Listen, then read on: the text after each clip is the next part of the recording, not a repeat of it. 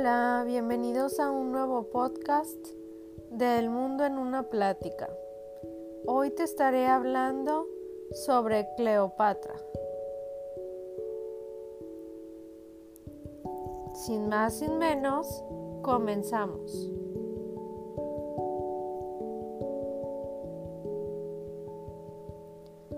Cleopatra nació en un entorno al año 69 a.C., en Alejandría, Egipto. Murió sobre el año 30 a.C., en la misma ciudad egipcia. Fue la última reina de Egipto, perteneciente a la dinastía de los Ptolomeos. Su figura es una de las más recordadas del antiguo Egipto.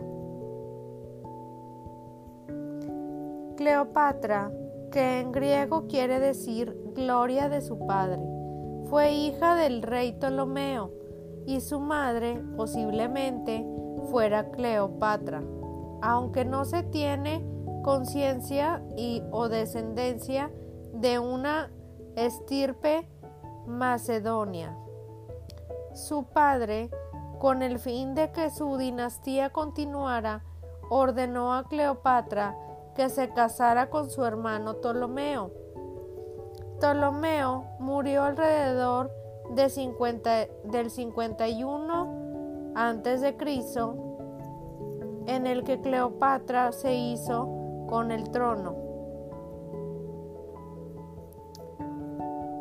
Documento que acredite, no hay documento que acredite que Cleopatra se casara con su hermano pero de hecho muchos son los que piensan que la reina egipcia y Ptolomeo tuvieron varios enfrentamientos y que no contrajeron matrimonio.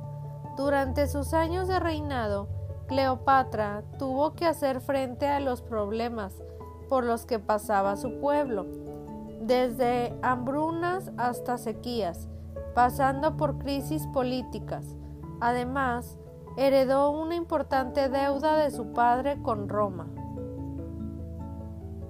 En la guerra de Alejandría, sin embargo, la peor crisis a la que se enfrentó fue la lucha del poder con su hermano Ptolomeo. Este conservaba muchos aliados influyentes y estalló una guerra entre los dos bandos. En el año 50 a.C., Ptolomeo Parece que destronó a Cleopatra y ésta quiso aliarse con su hermano Ptolomeo, pero no lo consiguió. Ptolomeo la aventajó y comenzó a firmar documentos como, como rey en el año 49 a.C. Mientras se desarrollaba el conflicto de los hermanos, el político romano Pompeyo desterró en Grecia en plena guerra civil a Roma. Pidió ayuda militar tanto Cleopatra como Ptolomeo y aceptaron darle la ayuda. Se cree que después de este gesto, Pompeyo nombró a Ptolomeo el único gobernador de Egipto, pero no hay documentos que lo afirmen. En cualquier caso, Cleopatra abandonó Alejandría a su regreso, volvió con un ejército para luchar contra, su hermano. Sin embargo, las fuerzas de Ptolomeo aplacaron al avance de las tropas de Cleopatra, que no pudieron entrar en Alejandría. Paralelamente, la guerra entre Pompeyo y Julio César tenía lugar en aguas egipcias. Pompeyo y su ejército se vieron fuertemente debilitados y tuvieron que huir. Se cree que por su buena relación con Ptolomeo buscó asilo en Egipto. Ptolomeo, preocupado por si Egipto se convertía en la sede de una guerra civil romana y se quedaba sin medios para luchar contra Cleopatra, planeó una emboscada contra Pompeyo y engañado, Pompeyo fue asesinado por los aliados del, egipcio.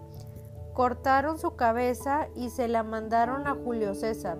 Se cree que se hizo esto en un gesto de muestra de poder al mismo tiempo que acercaría postura con el romano. Julio César entró a Alejandría y pidió a ambos hermanos que se reconciliaran, pero no fue así. En la relación con Julio César, mientras continuaba el conflicto entre los hermanos, Cleopatra y Julio César tuvieron su primer encuentro.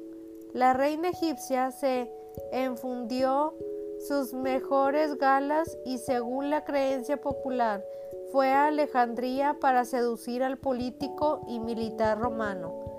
Cuando Ptolomeo supo la noticia, incitó a la ciudadana a amotinarse contra ellos.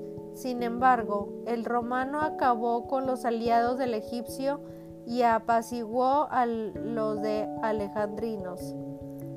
La guerra contra Ptolomeo acabó con su muerte alrededor del año 47 a.C.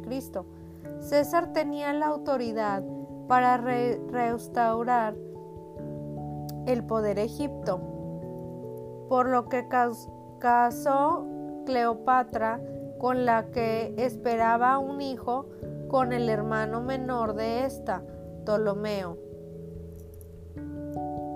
Cesarión, el hijo de Cleopatra y de Julio César, nació poco tiempo después. Se cree que continuaron viéndose a escondidas, pero no hay certeza. Cleopatra vio en Cesarión la oportunidad de convencer a Julio César de devolver el poder de la costa del Mediterráneo a Egipto y de ser aliado de Roma. Sin embargo, esta aspiración se esfumó cuando Julio César fue asesinado en el año 44 a.C. La relación con Marco Antonio, muchos son los que creen que Cleopatra creía repetir lo que hizo Julio César con su sucesor Marco Antonio. En un viaje a Alejandría, Marco Antonio cayó rendido ante los encantos de Cleopatra y comenzaron una relación como amantes. Marco Antonio estaba casado con su primera mujer cuando se enamoraron. Su relación no fue idílica y siempre hubo periodos de ida y venidas. A pesar de ello, tuvieron tres hijos.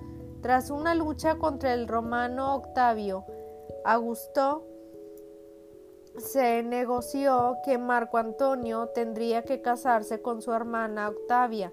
Así fue y tuvieron dos hijos. No obstante, tres años más tarde la repudió y volvió a Alejandría con Cleopatra. Los últimos años y su muerte.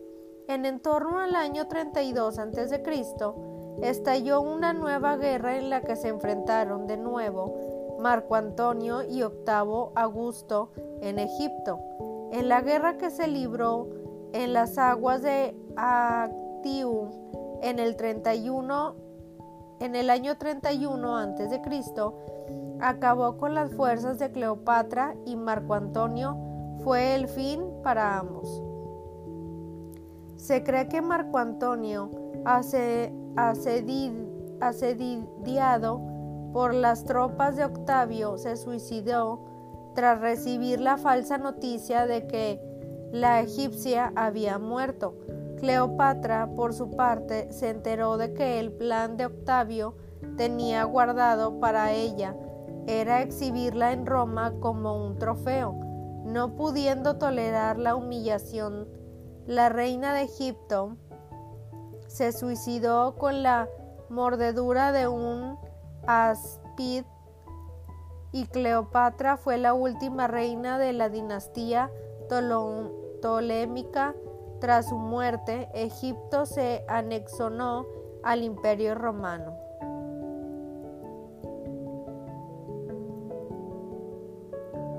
Bueno, esto fue Cleopatra. Espero que les haya gustado. No se olviden de suscribirse y nos vemos en el siguiente podcast. Hasta pronto.